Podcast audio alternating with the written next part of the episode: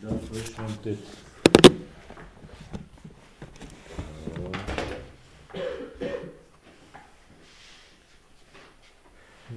הגענו, הגענו לחלק הזה שאומר שבחנוכה פסקו מי המבול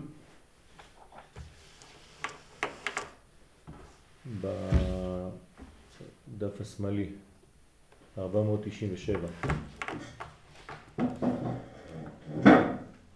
שורה שישית. כי בחנוכה פסקו מי המבול כמו שפרש רש"י שבכף זין בכסלב פסקו הגשמים. נמצא שבימי חנוכה פסקו מי המבול כי חנוכה הוא בחינת תיבת נוח. היינו בחינת הדיבור היוצא באמת בחינת צוהר תעשה לטבע. שעל ידי זה ניצולים מימי המבול.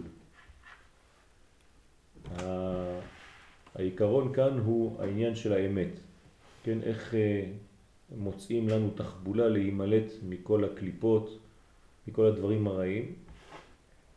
אומר הרב, על ידי שיצא הדיבור מפיו של האדם באמת. דיבורי אמת. דיבורי אמת זה דיבורים מאוד מאוד מדויקים. השקר הוא לאו דווקא כשמשקרים, כן, לבן או שחור, אלא שלא מדייקים בדיבור ויוצא אפילו דבר מהקשרו או דבר קצת גולש ימינה או שמאלה מהמדרגה האמיתית שלו.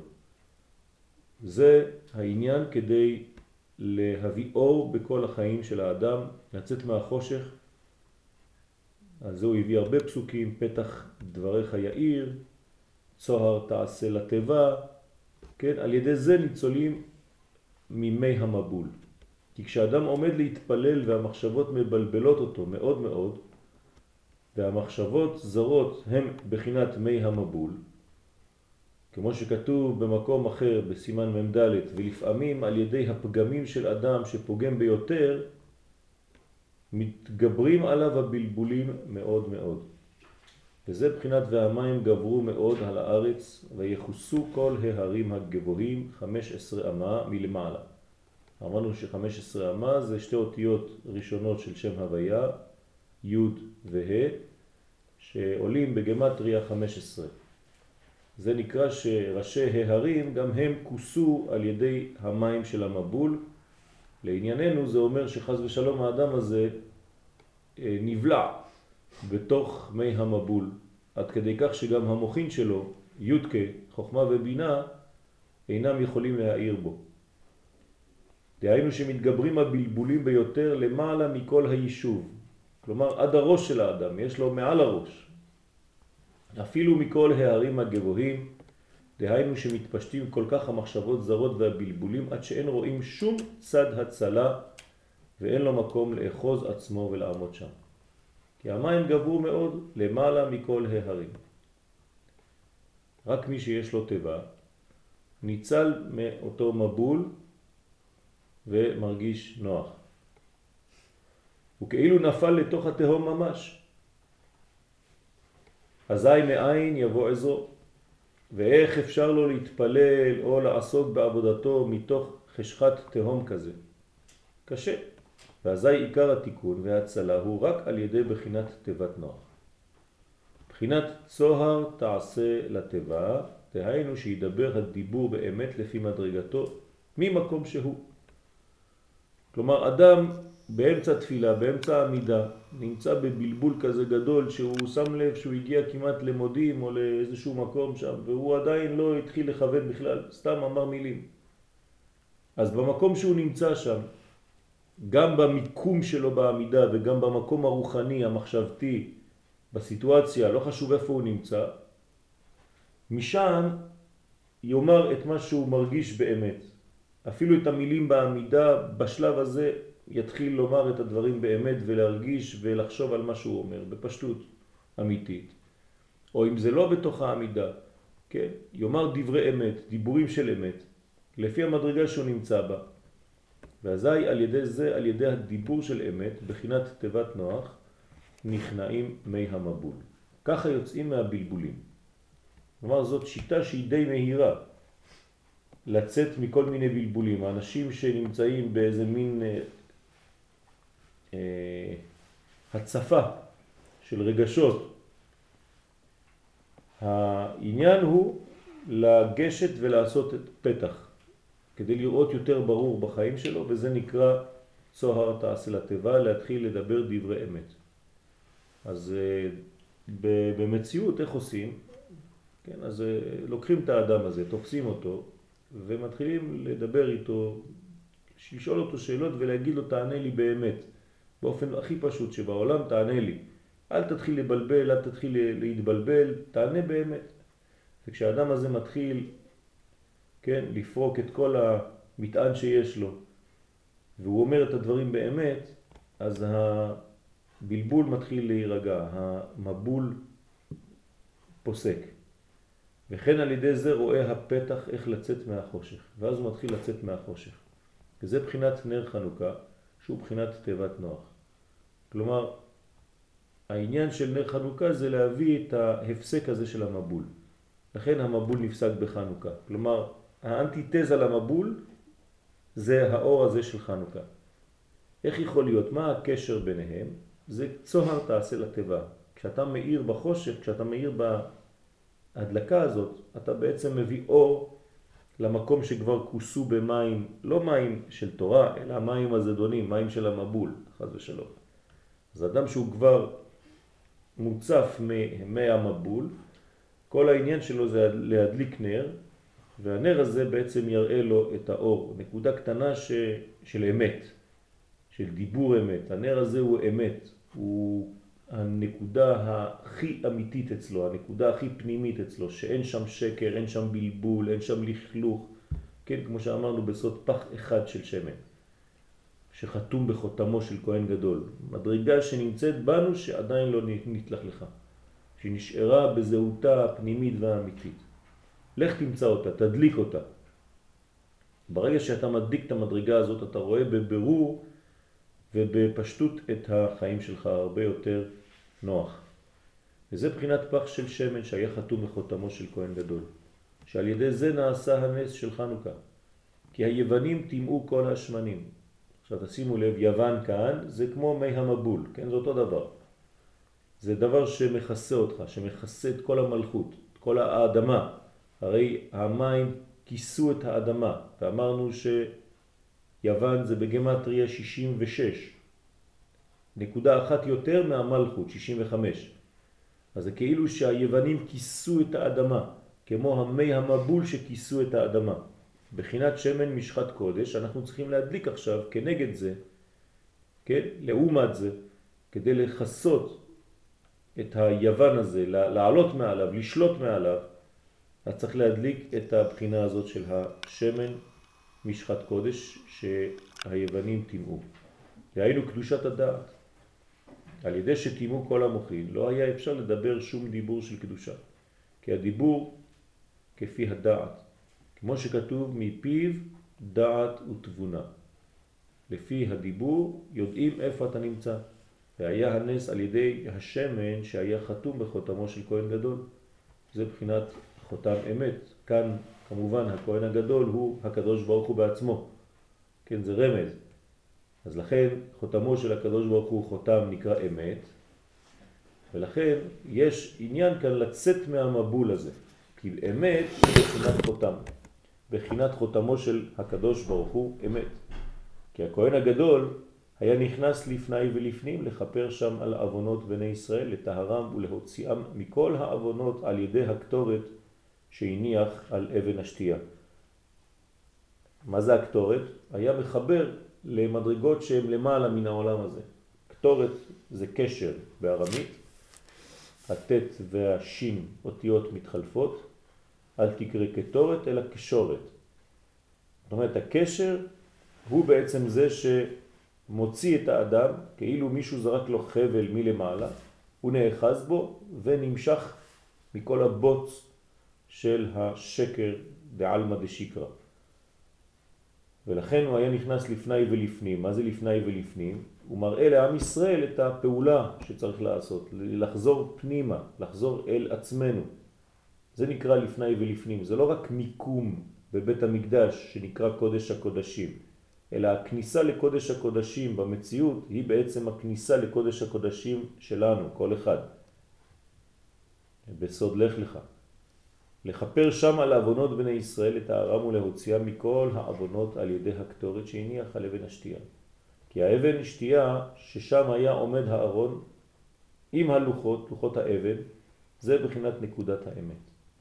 כלומר הבסיס היהודי, הנשמתי, הניצוץ שלנו, היסודי מאוד, לשם צריך ללכת ומשם מוצאים בחזרה את הקשר אל האור. כי אבן השתייה ממנו הושתת העולם, ועיקר יסוד העולם הוא אמת. כי על אמת עומד העולם, כן? אחד משלושה דברים, העולם עומד על שלושה דברים, העולם עומד. על התורה ועל האמת, כן? ויש עוד כמה אפשרויות. אבל אחד מהם זה האמת. כמו שאמרו רבותינו ז"ל בפרק פרקי אבות, פרק א', כי השם יתברך מקיים העולם, וחותמו של הקדוש ברוך הוא אמת. מה זאת אומרת החותם שלו? כן, זה עם זה הוא ברא את העולם, בקושטה, באמת. אין שקר מלפניו, הכל אמת, לאמיתה. כן, כמה שאתה יותר דובר אמת, מתקיים באמת, חי באמת, אתה יותר קרוב לאלוהות. אדם שהוא משקר הוא אלמא דשקרא, אז הוא מתרחק מהאמת. ועל כן נקודת האבן שתייה, שהוא יסוד העולם, הוא בחינת נקודת האמת, שזה עיקר יסוד וקיום העולם. מה שיפה ביהדות זה שלא, זה לא רק רעיון, יש גם מקום פיזי. זה הסוד. זאת אומרת, אתה הולך למקום מאוד מיוחד בעולם, בירושלים, כן, בארץ ישראל, בירושלים, בהר הבית, במקום קודש הקודשים, ואתה יכול לגעת באבן הזאת של, באבן הזאת של האמת, שמייצגת את האמת. יפה גם שזה אבן. כן, נכון. נכון, הכי הכי נמוך, הכי בסיסי, הכי פשוט, הכי, כן, הדומם. וקיום העולם שממנו הושתת העולם. אתם מבינים מה קרה לאהרון הכהן כשכתוב וידום. כן? זאת אומרת שהוא חזר לבחינת הדומם, לאבן הזאת. זה, זה הבסיס של כל העולם. ועל כן שם היה עומד הארון שהיו מונחים בו הלוחות. כלומר, מה זה מונחים בו הלוחות? שהקדוש ברוך הוא כביכול שוכן, יושב על העולם הזה, על אותה אבן של אמת. ושם זה הבסיס שלו. דהיינו התורה שהיא עיקר האמת בחינת תורת אמת. ועל כן נקרא אבן שתייה, בחינת לוחות אבנים. דהיינו בחינת אבן טוב הנ"ל, שהוא עיקר האמת המאיר בעצמו, בחינת אבן טוב כנ"ל. כי הלוחות היו של אבן טוב, כן, אבנים טובות. מה זה אבן טוב? לא סתם אבן יקרה, אלא אבן שמגלה את הטוב. כמו שאמרו רבותינו ז"ל, של סנפירין היה. מה זה סנפירין? זה כל הסוד של הספירות. כן? אבן ספיר, אבן ספירה, אבן ספירתית, אבן שמגלה את עשר הספירות, את הקומה השלמה. ועל כן, שם במקום האבן של השתייה הזאת, כן, שם עיקר עליית התפילה.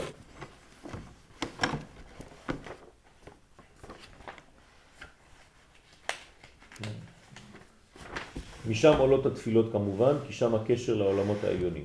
כי זה שער השמיים. כי עיקר עליית התפילה על ידי האמת. כמה שאדם מדבר אמת ודובר אמת בלבבו, כן, מודה על האמת, כן, כל הבחינות האלה שאנחנו אומרים בתפילה שלנו, על ידי זה התפילה היא באמת עולה. ו- ויכולים להרגיש מתי תפילה מתקבלת ומתי לא. האדם עצמו יודע. אדם צריך להגיע למדרגה כזאת שכשהוא מתפלל הוא יודע שהקדוש ברוך הוא ברגע הזה קיבל תפילתו. לזה צריך להגיע, זה צריך להיות ודאות. שאדם יודע שתפילתו התקבלה, שהוא יודע שהוא התכוון והתפלל בכוונה כל כך גדולה והוא מרגיש את זה. על כן שם היה הכהן הגדול יכול לתאר את ישראל מהאבונות, להוציאם מהחושך על ידי שנכנס לפני ולפנים. והתקרב עצמו לעצם נקודת האמת. ועל ידי זה היה יכול להמשיך האור המאיר לצאת מהחושך של העוונות שהוא אור האמת. ועל ידי זה מתכפרים כל העוונות. כי מה זה הכפרה? כפרה זה לחזור למציאות שלפני הכיסוי המלוכלך. כן? כמו ביום הכיפורים, אנחנו רק מוציאים את הלכלוך שהוא חיצוני לנו, שהוא נדבק עלינו מבחוץ, אבל הוא לא במהותנו. וזה כשחוזרים לנקודה הזאת של האמת. ועל ידי זה בעצם מתכפרים כל העוונות. לכן כשאדם מתפלל באמת, גם כן מתכפרים כל עוונותיו, כי הוא חוזר לאותה נקודה, לקודש הקודשים. כי מעלים כל הקדושה וכל הניצוצות הקדושים מן הסטרא אחרא על ידי הפתחים שמתגלים על ידי אור האמת כנן. שאזי כל הניצוצות הקדושים רואים את הפתחים ויוצאים מהחושך לאור, ואז מתבטל הסטרא אחרא ומתכפרים כל העוונות. זה כמו יום החופה, כמו יום העלייה לארץ ישראל, כמו כל המדרגות שאנחנו הולכים לנקודה השורשית והבסיסית ומתחילים מחדש. סנדק, ברית מילה. כן, נכון. אז הבחינות האלה הם בעצם החזרה של האדם לנקודה ההתחלתית של חייו. כן, כמו יום הולדת ועוד כמה מדרגות כאלה. ראש השנה, ראש חודש, מדרגות שהאדם יכול לחזור בחזרה לנקודה ההתחלתית של חייו. לימוד בוקר. כן, נכון, ופרקת היום זה אותו דבר, נכון. ועל כן יעקב אבינו עליו השלום, כשבא למקום ההוא שהוא במקום האבן, אבן השתייה, נאמר שם וישכב במקום ההוא. מה יהיה יריב? שמרמז על הגלות. כי ראה יעקב ששם הוא מקום תפילה. אך שיעקב אבינו ראה תוקף הגלות הזה, שבגלות הזה נפלה התפילה מאוד, ואין שמים על לב להתגבר, להתפלל כראוי, כל זה מחמד שהסטרא אחרא מתגברת מאוד ומתפשטת על האדם ומסבבת אותו בכמה וכמה מיני בלבולים עד שאי אפשר לו להתפלל כלל, כן, האדם הוא לא ביישוב הדעת, לא יכול להתפלל. עד שמחמד זה כמה וכמה בני אדם כמעט הרוב נתייאשו עצמם מן התפילה בכוונה. כן, ככה זה רוב האנשים. עד שאי אפשר לא להתפלל כלל. כן, מתפללים רק בפה, לבד, בלי כוונת הלב כלל. כלומר, לא נמצאים במקום שהם נמצאים בו. הם אומרים את המילים, קוראים את מה שכתוב בסידור, במחזור, אבל הם לא שם. הפה מדבר. מחמד שנדמה להם שאי אפשר להתגבר על ריבוי המחשבות המבלבלים מאוד. אז האדם אומר, טוב, תשמע, זה ככה, אין מה לעשות, זה חלק מהחיים שלנו. אני נכנס לעמידה, אני מתחיל את העמידה, כן? כל האינפורמציות שבעולם מתחילות באותו זמן. אתה מתחיל ללמוד תורה, כל הבלבולים של העולם מתחילים באותו זמן. זה הייעוץ שנותנים לאנשי עסקים, שלא הולך להם כל כך. אומרים להם, תפתח ספר תורה, תתחיל לקרוא. כן, כשהם פותחים, כל הטלפונים מתחילים. ככה זה באמת. אנחנו נתנו ייעוץ כזה לבן אדם בצרפת, שהיה מסכן, היה עובד בבגדים. לא היה הולך, אף אחד לא היה נכנס. אז אמרנו לו, תפתח אה, תהילים, תקרא. אומר לי, תראה, מאז שאמרת לי לפתוח תהילים, אני לא מצליח לפתוח. אני פותח, נכנס קליינט.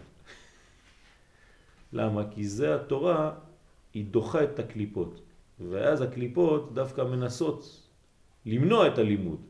אז זה יכול להיות קליפות כזה וקליפות של אה, קליינטים שנכנסים כדי לקנות, כאילו לבלבל אותך.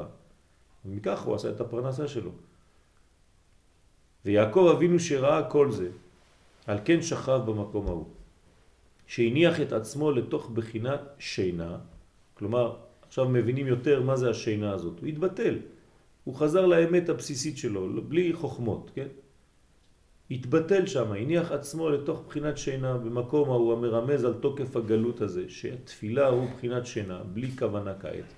אז הוא אמר בסדר, אני עכשיו הולך, אני מתבטל לאור האלוהי שנמצא באותו מקום. וראה אז שבבחינת שינה, היינו בתוקף הגלות, כי שינה זה גלות, שמתגברת הסטרא אחרא מאוד על עבודת התפילה, אז מה העצה? אין שום עצה להינצל כי אם על ידי האמת. לכן יעקב נקרא איש אמת, כן? כליל תפארת שהוא אמת. דהיינו לראות לדבר הדיבור באמת ממקום שהוא, ועל ידי זה יכולים לצאת מן החושך ולעלות בתכלית העלייה.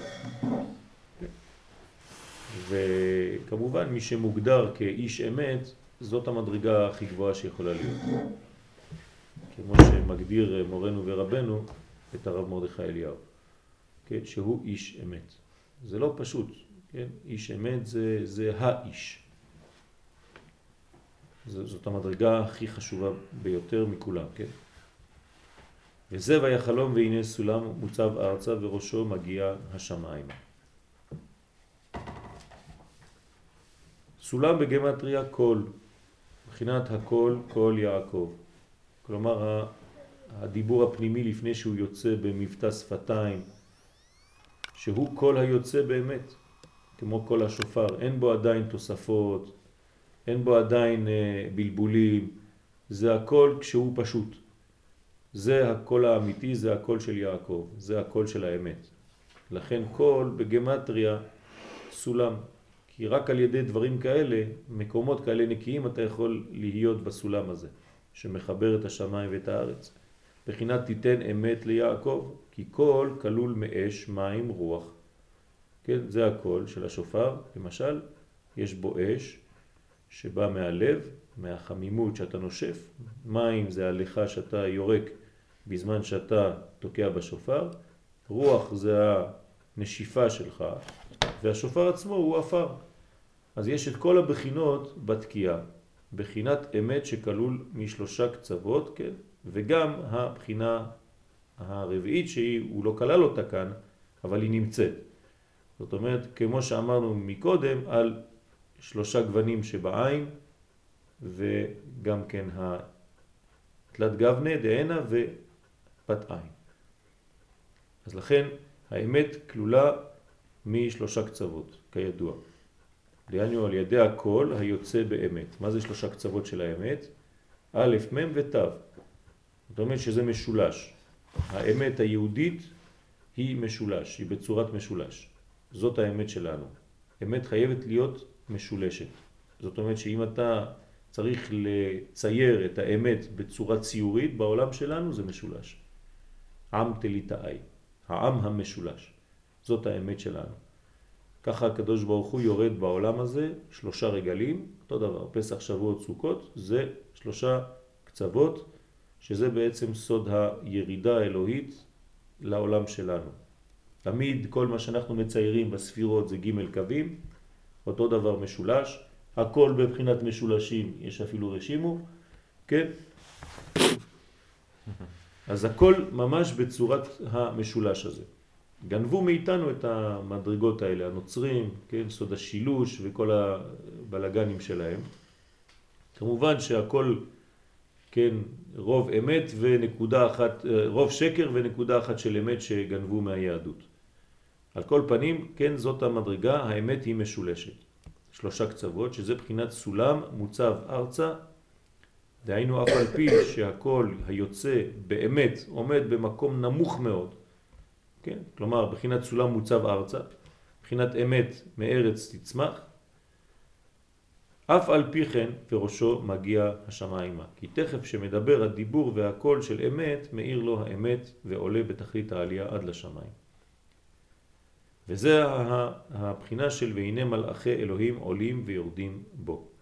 והיינו בחינת עולם המלאכים שהוא העליון משלושה עולמות המבוארים במאמר הנ"ל שהם עולם השפל ועולם הכוכבים ועולם המלאכים שאדם מקיים אותם בתפילתו על ידי הדיבור שיוצא מפיו באמת.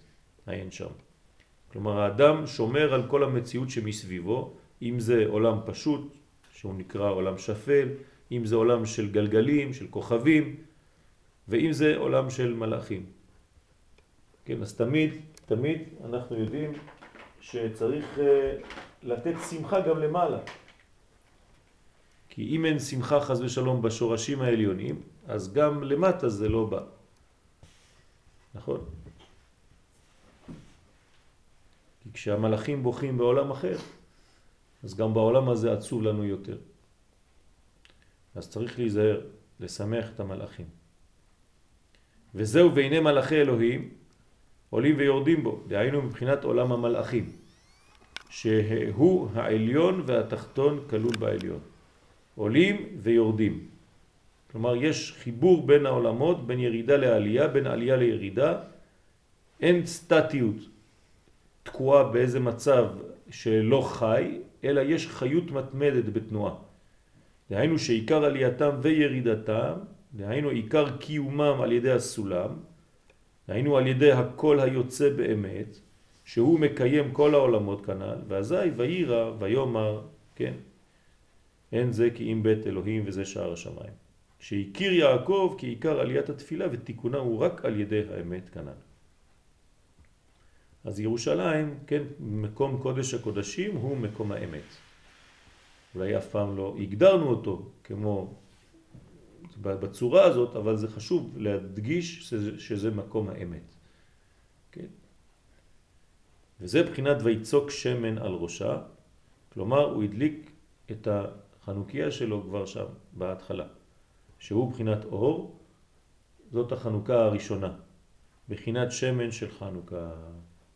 לכן אומרים שיעקב במדרשים מצא כבר את הפחים הקטנים שלו בהתחלה, הוא מצא פח כבר כשהוא הלך לישון באותו מקום, ככה כתוב, פח של שמן.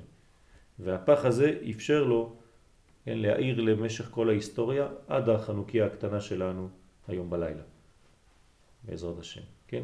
אותו אור מאותה בחינה, מאותו מקום, שהוא בחינת אור האמת. על כן יעקב די קראה כל זה, והוא גילה מקום של בית המקדש, שהוא מקום התפילה יותר מכל האבות.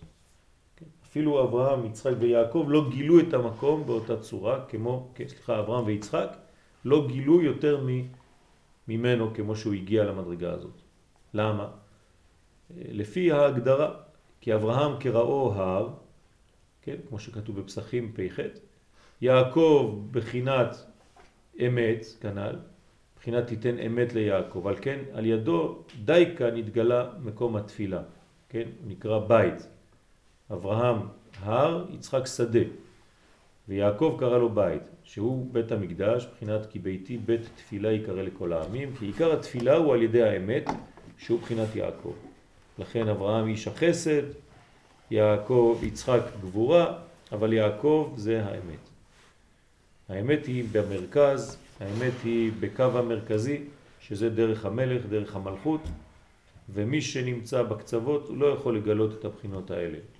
לכן הבחינה הכי משמעותית היא דווקא בחיים הפשוטים שלנו. בסוד יעקב תיקן תפילת ערבית, ערבית זה רשות. זאת אומרת, זה לא דבר שהוא ברור כמו שחרית ומנחה. שחרית זה, זה, זה תפילה ברורה, מנחה זה תפילה ברורה. אבל ערבית, כן, רשות. מה זה רשות? בצדדים האפורים של החיים שלנו. לא בכשר ולא בתמה, לא בפסול ולא במותר, לא בלבן ולא בשחור, אלא באמצע.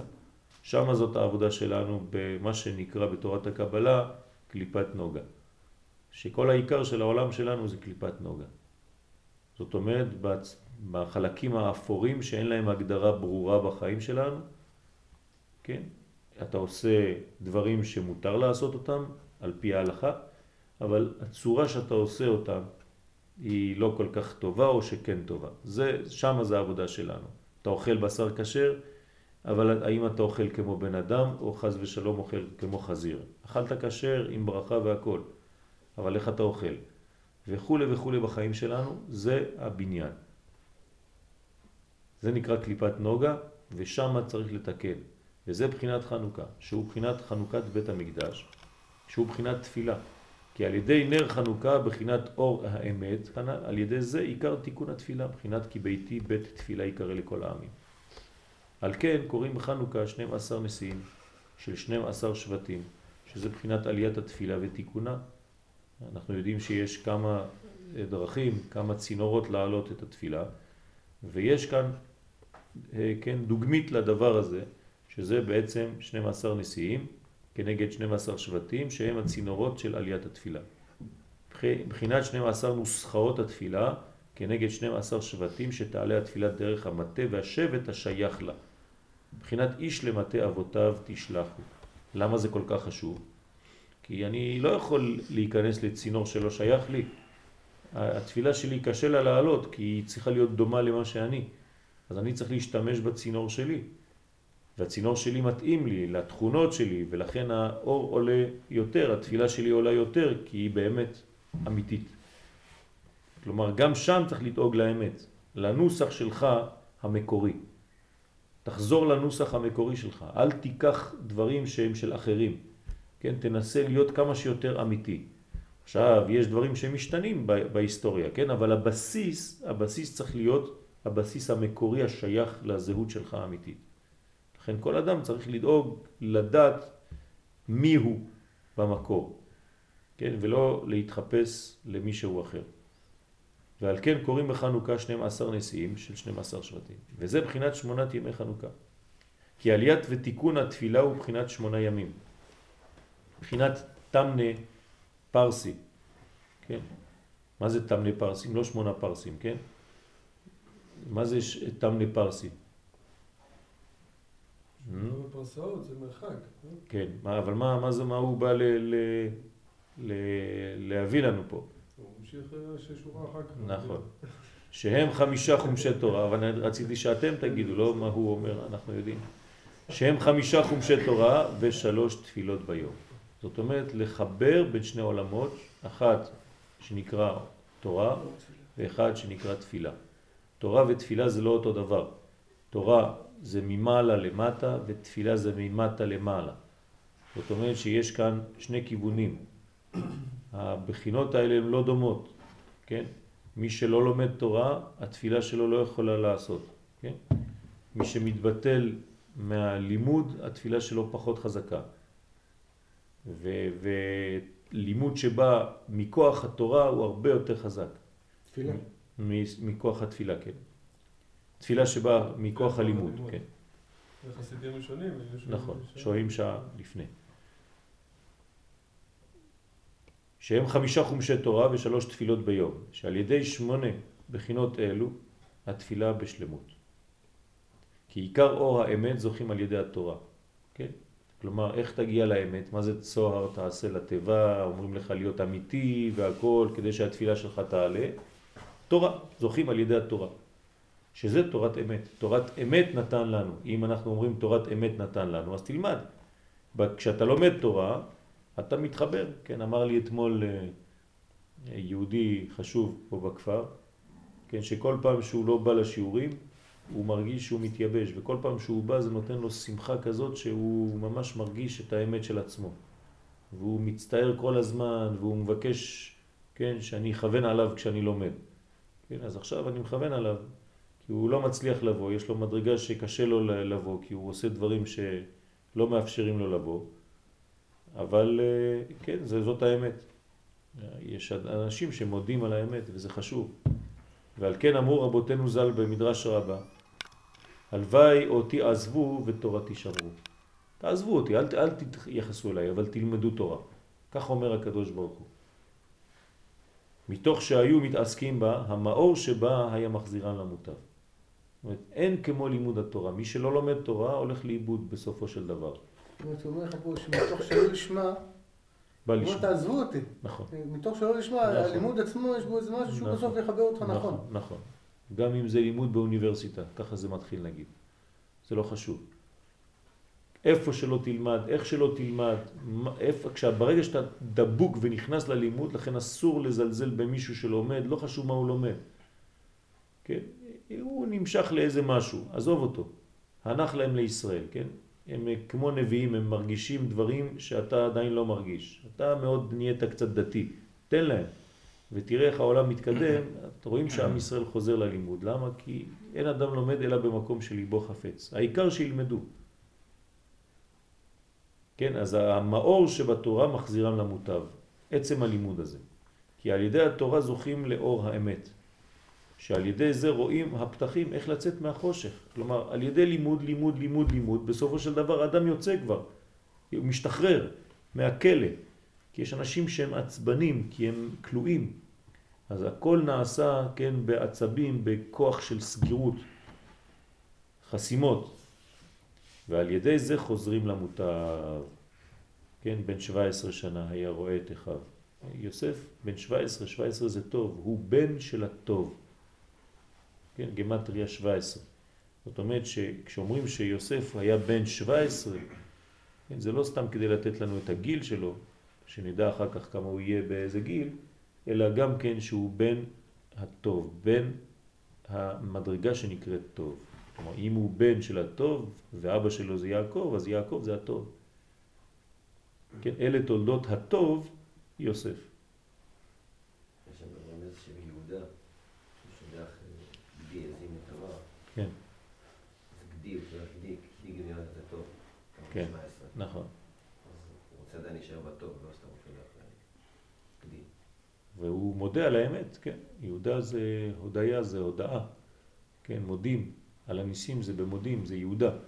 כלומר, כל הכוח של יהודה זה להודות. צדקה ממני, הוא אומר, הוא לא מתבייש. אתם יודעים איזה בושה זאת? ראש הסנהדרין. מביאים לו, אומרים לו, הנה אתה היית עם אישה זונה לפני שלושה חודשים. לא פשוט, כן? והוא אומר, כן, נכון. בעל תשובה ראשון? אה? בעל תשובה ראשון שמסופר עליו.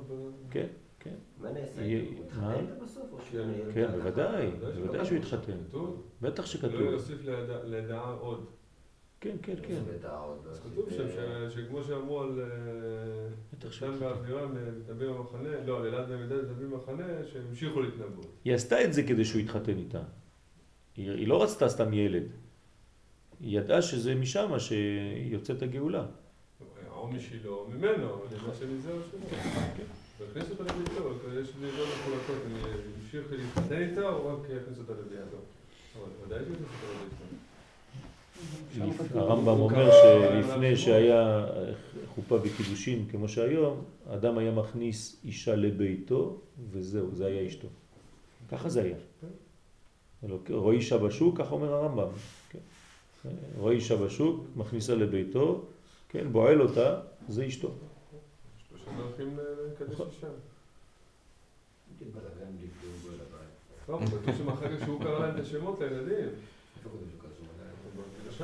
כן, ויקרא שמו זרע. בלי אולם של 500 אנשים. בסוד זה קודשא בריחו, זה בא מלמעלה, כן, אבל, כן, כמובן. ממני, אומרים שבת כל יצרה ממני. נכון. לא, זה לא חייב להיות, כי למשל בנעמי למשל, השכנות קרא, כתוב שם גם כן שלא ידעו לה.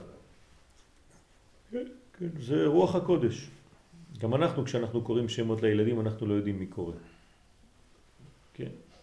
אנחנו מוציאים מילים מהפה, אבל זה, זה בא מלמעלה כאן, כמובן.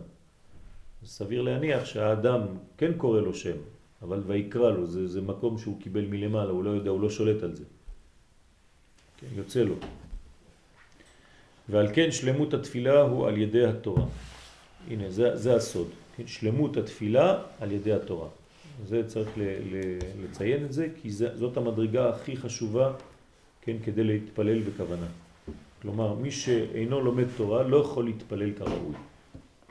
אז כל הלימוד שלנו לאחרונה עם הרב ראובן בשיעור של שבת בבוקר, כן. לומדים על, ה, על השיחות של הרב סולובייצ'יק.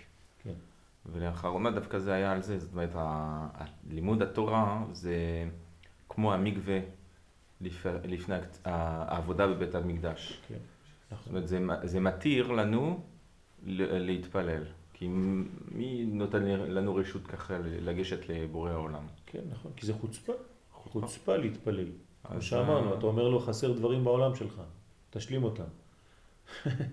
זה לא פשוט. כן. אז התורה זה נותן לנו את הרשות הזאת.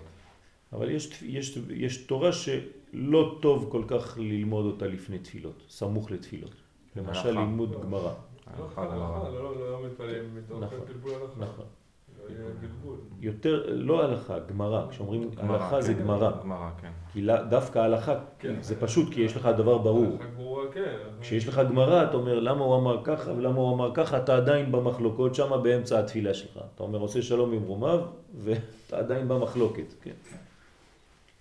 אז כמו שאמרו רבותינו ז"ל, מסיר אוזנו משמוע תורה, מי שלא רוצה, מי שמסיר אוזנו, מי שמתבטל מזה, אז מה ההמשך? הוא כתב וכולי, נו, נו, נו, אמר, נו, כתוב, נו, מסיר אוזנו משמוע תורה גם תפילתו תועבה. כן, זה ההמשך של הפסוק. מאיפה זה? ממשלה. משלה או תהילים, לא זוכר, משלה אני חושב.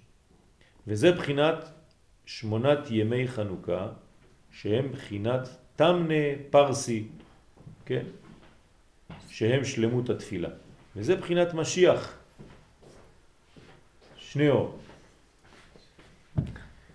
זה בחינת משיח, שכלול מכל התפילות. כן, מה זה המשיח? זה האיש אמת, כלול מכל התפילות. והוא מעלה כל התפילות של ישראל לשער השייך לו. וכל זה על ידי שהוא בחינת אמת. זה איש אמת. משיח חייב להיות איש אמת. ומשיח זה משה, נכון? משה זה הפנימיות של יעקב. יעקב מלבר, משה מלגב. זאת אומרת, מה שמשה הוא תפארת בפנים, יעקב הוא מתגלה תפארת בחוץ. זאת אומרת שמשה ויעקב זה אותו דבר, אותה בחינה. לכן יעקב הוא בחינת משיח, כמו שמשה הוא בחינת משיח. רק שיעקב הוא הגילוי של הדבר הזה. כי על המשיח נאמר, שלח אורך ואמיתך. זאת אומרת, האור והאמת. ועיקר שם משיח על שם שהוא משוח בשמן משחת קודש. זאת אומרת חנוכה. כן, זאת הבחינה של משיח. צמח, אמרנו שזה המזוזה, החנוכיה והציצית, כן, צמח, שהוא בחינת אור האמת, בחינת שמן של חנוכה. אז כשאתם מסתכלים על השמן של חנוכה ועל הנרות של חנוכה, זה בעצם שלח אורך ואמיתך. אור ואמת. בחינת שמן של חנוכה, וזה בחינת הכהן הגדול שהוא זוכה לקנוס לפני ולפנים, להתקרב לעצם נקודת האמת, שהוא מקום הארון, נקודת אבן השתייה, שער השמיים. יש רב איזה דבר, בזמן הסביבות נס גדול היה שם. כן. גמרת המשיח, נס גדול היה פה, גמרת הצמח. אה, אתה רואה? עוד פעם? נס גדול. נס גדול היה שם. זה שאומרים בחו"ל, זה גימטרי המשיח, נס גדול היה פה, גימטרי הצמח. וגם כאן כל העניין שתופסים אותו מלמעלה למטה, כן, זה ה... אז זה שער השמיים, נקודת אבן השתייה, שער השמיים. וכל זה על ידי בחינת אמת, בחינת שמן, שהוא בחינת אור כנ"ל. כי הכהן הגדול נמשך בשמן המשחה. כמו שכתוב, והכהן הגדול אשר יוצק על ראשו שמן המשחה. לא רק הוא, כל הכלים במקדש אה, יוצקים עליהם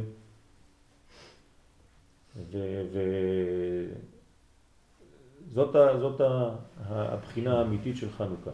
צריך לחשוב על הדברים האלה, לכוון על הדברים האלה, כן? שזה בחינת אור הגנוז, אור של מלך המשיח, כן? הזוהר הקדוש.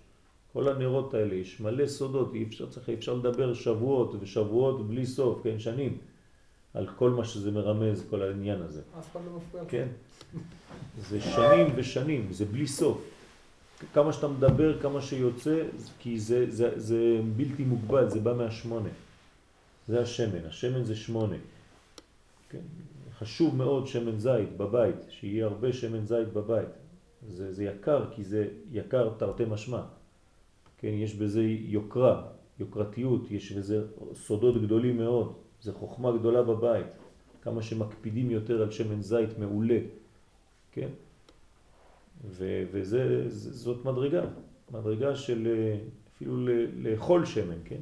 שאנשים ששותים שמן כמו ששותים אה, כוס, כן? כל בוקר. ועל כן יעקב דייקה ירד לגלות מצרים. והשם יתברך הבטיחו. איך, מה זה ירד לגלות מצרים? אתם רואים שזה הבסיס של יוסף. כן? כלומר, הוא, הוא כבר מראה את הכיוון שהוא מסוגל להיכנס לדיסקוטק, בלי להישרף שם. הוא הולך להעיר שם לכל החבר'ה. אז יעקב יורד למצרים, למה? השם הבטיחו, אנוכי ארד עמך, גם אני בא איתך לדיסקוטק, כן, מצרימה, ואנוכי אעלך גם עלו, נצא משם ברכוש גדול עם כל החבר'ה, נוציא אותם משם. כן, נלך להודו, נחזיר את כל הישראלים, זה, זה הסוד. על ידי האמת שהיא בחינת יעקב. אז יעקב הוא מסוגל, מה? ביטלו את המסיבות בהודו. ביטלו? זהו, נגמר. הכל הולך לכיוון אה, של גילוי האור. אז אה, יש בחינה גדולה מאוד לאלה שיודעים להיכנס אל עובי הקליפה ולא להישרף שם, לא ללכת לאיבוד שם. צריך כוח גדול בשביל זה, צריך להיות אה, כוח יעקבי כזה, כן, כוח יוסף. הלא אנוכי טוב לך, כן, מה זה אנוכי טוב לך? מאיפה זה בא?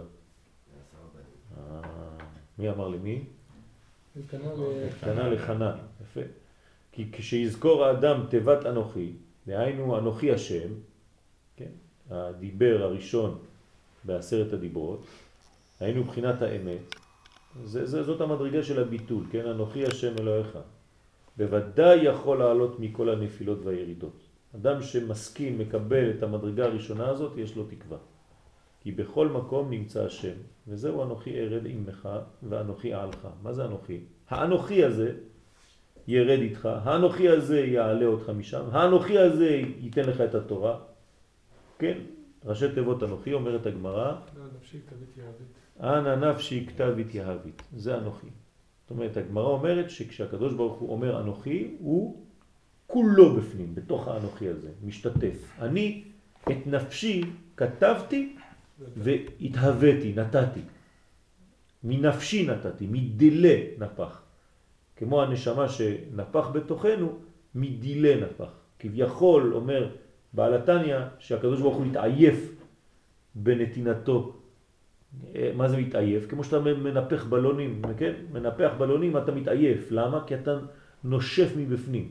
אז הנשמה שהקדוש ברוך הוא נפח בתוכנו, היא כביכול, זאת עבודה אלוהית, רצינית, זה לא סתם משהו קל. זה דבר שבאמת הביא לנו מדרגה של אור, כן? מדרגה עליונה אלוהית שנמצאת בתוכנו, חיי עולם ואמת, תורת אמת. אז מדילה נפח.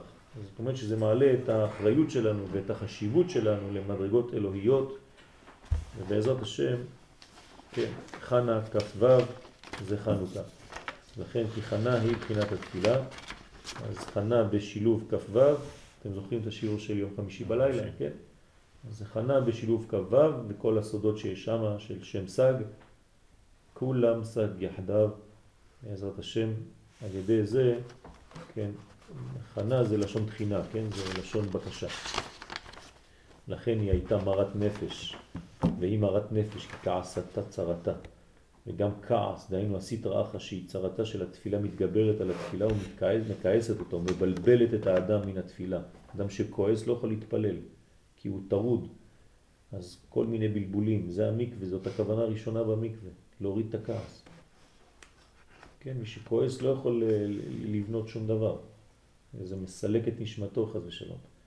אז צריך לחזור לרוגע וליישוב הדעת. ואז בעזרת השם אה, נזכה גם כן לחיבור הזה. מה שאני אומר ככה לחברים כל שנה בסייעתא דשמיא זה לא להיות לבד בהדלקה. כשאתם מדליקים היום הדלקה ב-20 ל-5, ההדלקה הכי טובה, 20 ל-5, רבע ל-5, לחשוב שכולם ביחד, כל החברים ביחד, שאחד חושב על השני לעשות קשר ולהתפלל בזמן אחרי ההדלקה, לשבת ליד הנרות ולהתפלל לגילוי משיח באופן ברור בעזרת השם בימים ההם. חזק אור.